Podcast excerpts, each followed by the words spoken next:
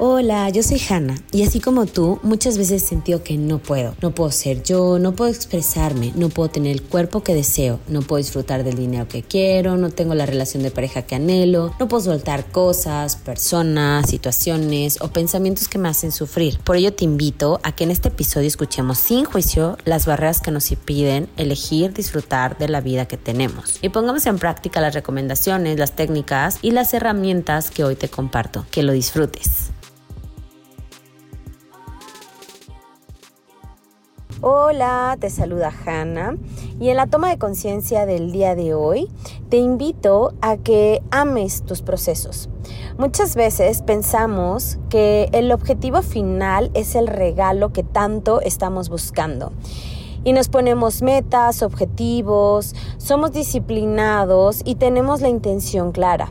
Y esto es espectacular. Sin embargo, perdemos de vista que el objetivo final va a durar a lo mejor muy poco tiempo con respecto a todo el proceso que te llevó y que es disfrutable, así como lo oyes. El proceso es lo que verdaderamente vas a disfrutar y esa es la invitación a amar tu proceso. Cuando amas algo, puede ser que sea duro, que implique grandes retos, que hasta cierto punto sea muy demandante o implique bastantes sacrificios. Sin embargo, vas a dejar de verlos como pérdidas, dolores o con esta sensación de pesadez si es que decides amar desde la suavidad, desde el disfrute, desde elegir, porque recuerda, tú lo elegiste, incluso si lo estás haciendo por algo en particular, cambia perspectiva, amplía esta idea que tienes acerca del deber ser y pasa al elige. Así que no hay nada más bonito que amar así como hayas vivido cada proceso. De ahí es que tengas este gozo y este disfrute.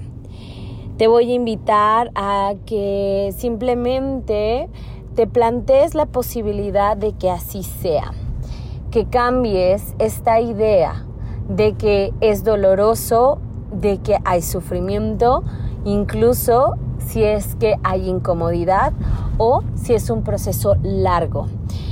Controlamos solamente lo que está en nosotros.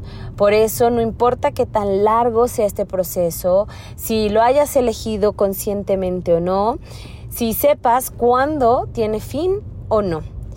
Lo que sí puedes elegir es amar, cambiar la perspectiva, disfrutar. Y esto es más fácil que te lleve a algún resultado final positivo o favorable. Y si no, ese es el proceso en sí.